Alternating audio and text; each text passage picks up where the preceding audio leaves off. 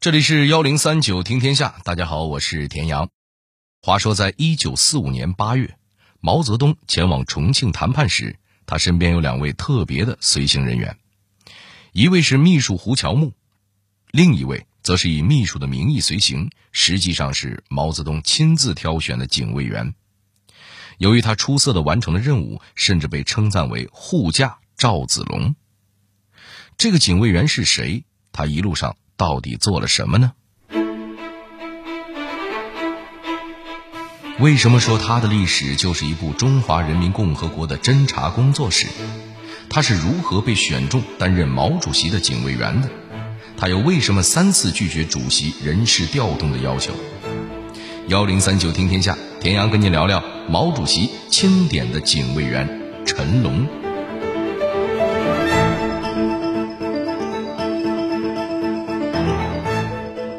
咱们今天的主人公啊，原名其实不叫陈龙，而是叫刘汉兴。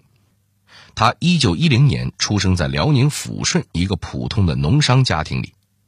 小时候在私塾里读过几年书，从小就非常喜欢《岳飞传》和《杨家将》这类的小说，对里面的人物情节十分熟悉。再加上小小年纪就目睹家国动荡，他便立志要当一员猛将，上阵杀敌，报效国家。从中学毕业之后，陈龙不愿意按照家里的安排去当学徒经商，于是跑出家门投奔了东北军。由于他十分聪明，而且写了一手好字，所以被连长保送到吉林陆军军官教练处继续学习。毕业之后，先后担任了排长和连长，一直驻守在牡丹江和附近的铁路沿线。九一八事变之后，他又率领着全连的战士们一起参加了吉林自卫军。还获得过不少战役的胜利。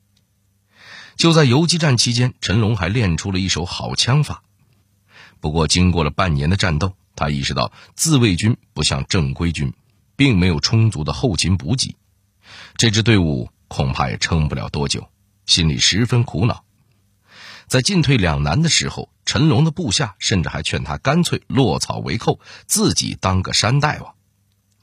但陈龙立刻否定了这个提议。毕竟，在他的心里，最终的目标是要把日寇逐出中华，不是要成为乌合之众，整天和别人抢地盘。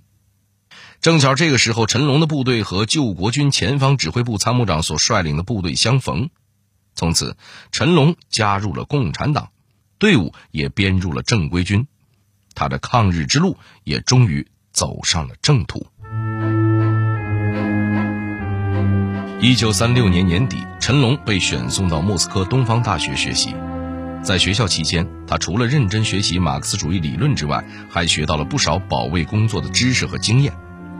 咱们开头就说了，陈龙原名叫做刘汉兴，陈龙这个假名就是他在莫斯科东方大学学习期间由陈潭秋帮忙起的。两年之后，陈龙以优异的成绩毕业回国。他本来以为自己可以和之前一样到前线去打仗，可人事调动的结果下来，居然是让他到中央党校担任军事教员。到了第二年，又把他调去了刚刚成立的中央社会部治安科，陈龙就此开始了从事保卫工作的生涯。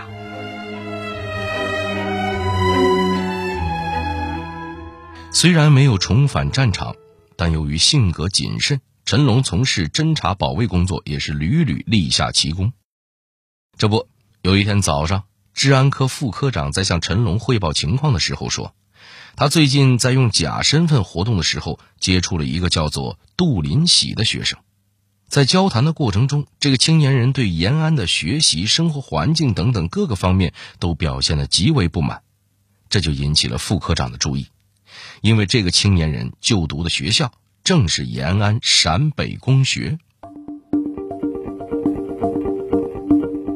这所学校有什么不一样的地方呢？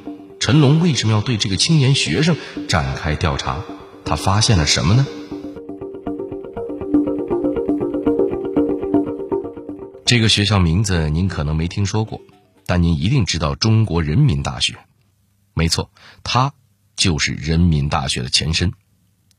在当时，延安陕北公学是由党中央直接领导和创办的革命大学，正副校长就是程仿吾、李维汉这些咱们耳熟能详的革命者。学校的教学目标就是为了培养抗日战争、民族解放战争和建设新中国的干部。所以，按理说，在这所学校里就读的学生们，应该个个都是青年才俊，是国家的储备干部。所以，这个天天抱怨的杜林喜呢，就显得与众不同了。凭借着多年从事侦查工作的经验和直觉，副科长怀疑这个人不是个普通的学生那么简单。陈龙听说这个事儿后非常重视，立刻向上级作出汇报，还提出了自己的工作方案。陈龙认为，想要摸清楚这个人的真实身份，首先需要副科长继续和他保持接触，同时还得安排陕北工学的保卫人员监视他的一言一行。哪怕在杜林喜离开学校外出活动的时候，也要派侦查员跟踪，这样才能揪出他的狐狸尾巴。但是由于学校之外的范围太大，跟踪调查起来确实有难度，所以这一方面没有获得什么有用的情报。于是陈龙嘱咐副科长继续用假身份和杜林喜保持往来，并且在日常交流中套他的话。经过一段时间的接触之后，副科长成功取得了杜林喜的信任，让杜林喜觉得他是个可靠的人，就对他吐露了真情。到了这个时候，他们才知道，大家之前的直觉果然没错，这个叫杜林喜的学生啊，其实是国民党特务训练班培训出来的特务，而且他目前已经在延安站住了脚，下一步就是准备从陕北工学毕业之后被安排进。共产党的核心机密部门工作，轻而易举地获取情报。得知他的真实身份和目的之后呢，中社部立刻对杜林喜实行了逮捕。这也是中社部治安科最早发现的一批埋伏进延安的特务。而且由于陈龙敏锐的洞察力和出众的头脑反应力，之后他们又陆陆续续抓到了不少特务人员，保证了延安情报信息的安全。一九四五年抗战胜利，国民党邀请毛泽东前往重庆谈判。对于安保人员来说，如何保障毛泽东的人身安全就成了头等大事。为了选择一位最优秀的警卫员，中社部部长康生和副部长一起来到了毛泽东的窑洞商谈。在听了几个人选之后呢，毛主席突然问：“哎，你们那里是不是有个叫陈龙的？听说……”他枪法很好嘛，确实有这么人。之前他还上过战场，但是脾气太差，可能不适合待在您身边。没有关系，这不是这样的因素，就选这个人了。就这样，陈龙被毛主席亲自点将担任警卫员。在临出发之前，朱德和刘少奇还语重心长的嘱咐陈龙：“主席的安全就交给你了。”你一定要做好工作，遇到危险的时候一定要保护主席。为了隐藏身份，陈龙又化名陈振东，以毛泽东秘书的身份跟在身边。一行人到达重庆之后，汽车把他们送到了张治中的公馆里。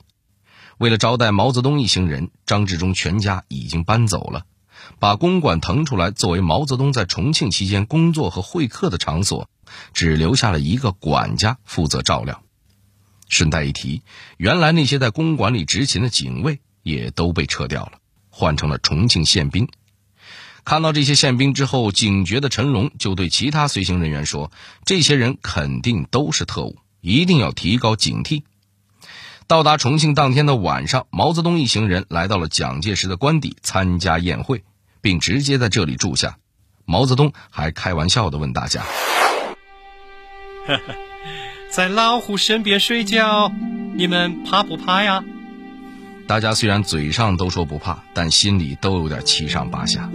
毛泽东又语气轻松地安慰大家：“我原来是有点怕的，但既然人家如此热情招待，我觉得反而有安全感了。”刚到重庆的这段时间里。陈龙每天都保持警惕，对一切细节都十分在意。为了保证毛泽东的安全，他都做了哪些工作呢？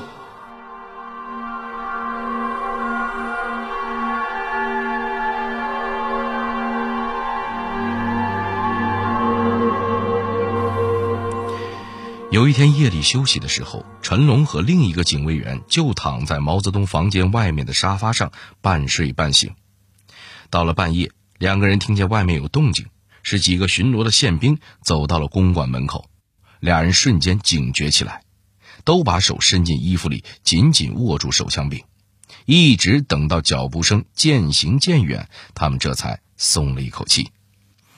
其实。周恩来和陈龙他们曾经分析过毛泽东可能会在重庆遇到的危险，结论是国民党不会蠢到直接用暗杀或者制造车祸这种手法的，否则一定会招来声讨声。但如果制造意外事故，那就有可能了。这种方式不易被人察觉，很快这样的危险出现了。当时中苏文化协会要举办一场鸡尾酒会，邀请毛泽东参加。陈龙陪着他一起前往，这可是毛泽东到达重庆后第一次在公开场合露面，所以刚一下车就引来了不少人的围观。酒会进行了一个多小时之后，毛泽东又被邀请到楼上去参观图片展览。由于参加酒会的人很多，在听说毛泽东要上楼之后，不少人也纷纷靠近过来，想要一睹他的风采。可当大家都挤在小楼上之后，陈龙发现这间竹木材质的小楼不太安全，可能是承载量太大，楼梯都有些陡了，墙上也有不少泥灰落了下来。陈龙便立刻和周恩来紧急决定把毛泽东从这个危楼上搀走。陈龙费了好大力气，才穿过拥挤的人群，顺利把毛泽东送出小楼。看到毛泽东已经下楼，楼上众人也开始往楼梯上走去。这个时候，地板又发出一阵响声，整个楼房都震动起来。大家这才意识到危险，纷纷向楼下跑去。楼上楼下瞬间一阵骚动，而已经和毛泽东跑到外面的陈龙也发现这里维持秩序的宪兵和警察早就不知去向。他赶紧护送着毛泽东上车，离开了这个危险的地方。经过在重庆四十多天的朝夕相处，毛泽东对这个智勇双全的警卫员十分欣赏，认为他小心谨慎，办事可靠。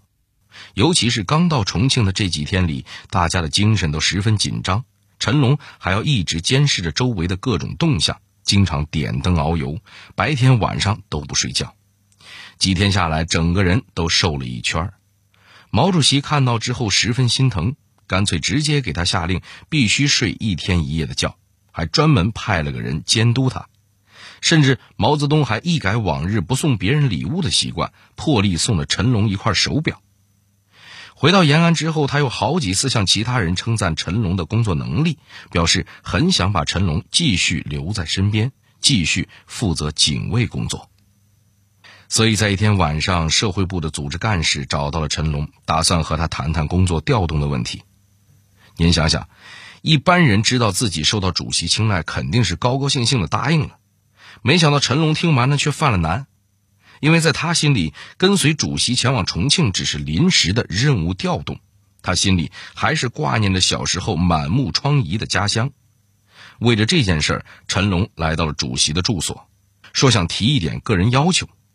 原来现在东北呢急需干部，自己是东北人，又在那片地方打过游击。他还是想回到东北去。在知道陈龙的想法之后，毛泽东想了一下，便欣然同意，还起身把陈龙送到了窑洞门口，亲切的和他握手。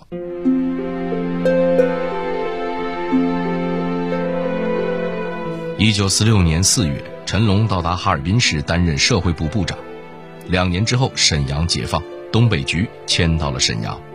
陈龙又担任了东北局社会部副部长和东北公安部的副部长。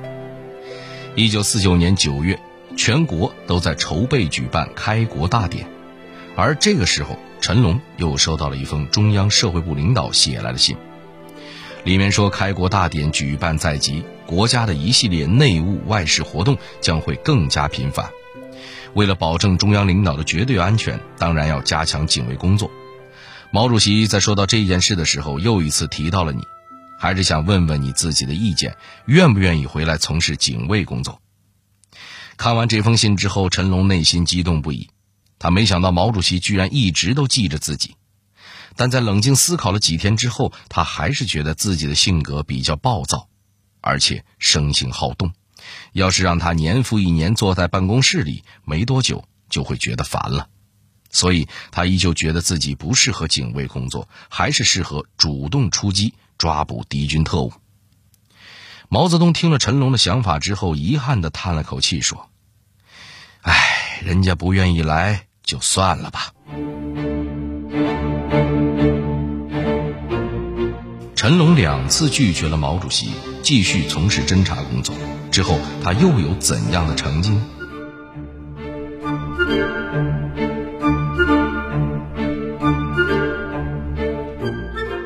解放后，陈龙先后担任了公安部政治保卫局局长和公安部副部长。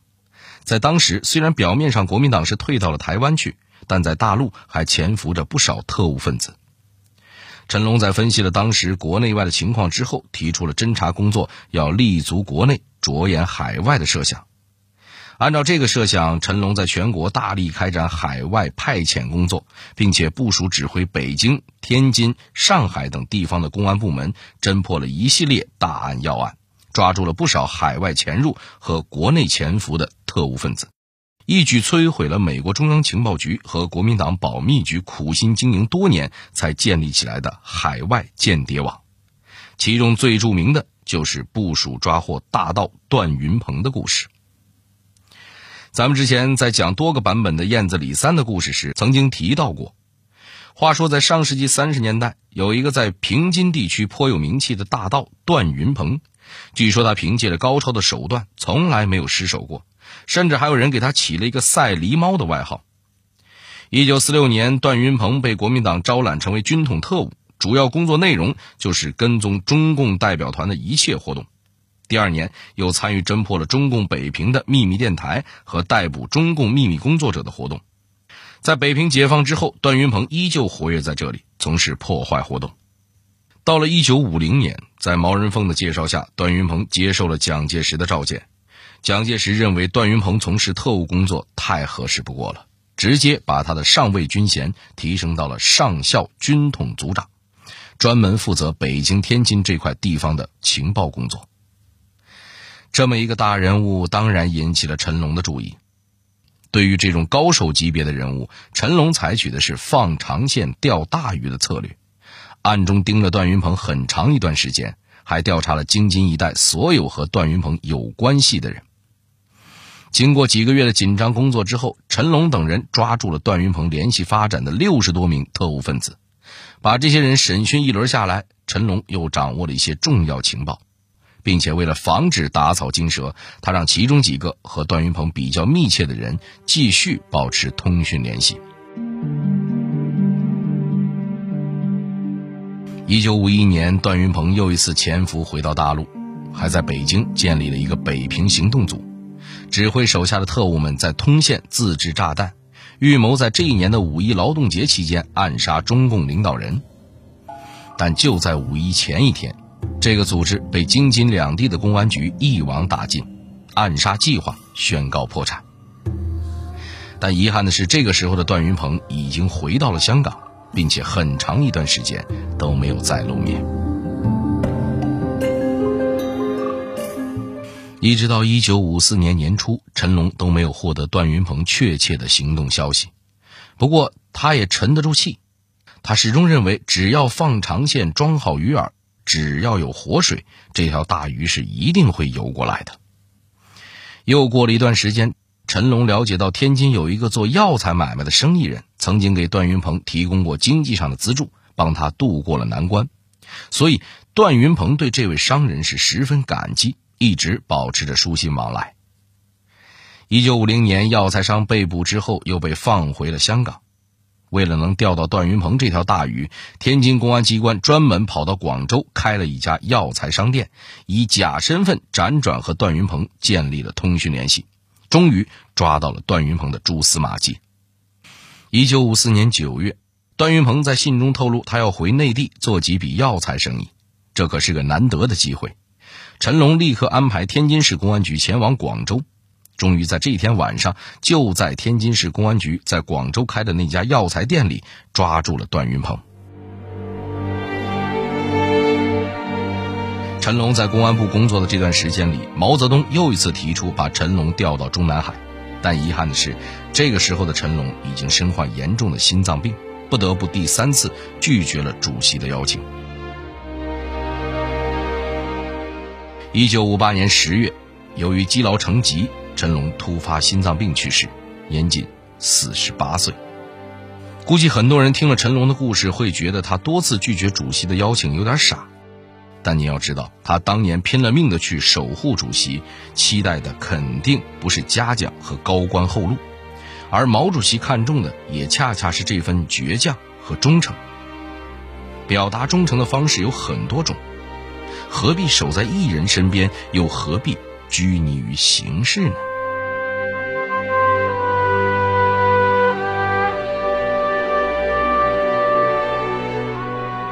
好了，这里是幺零三九听天下，我是田阳。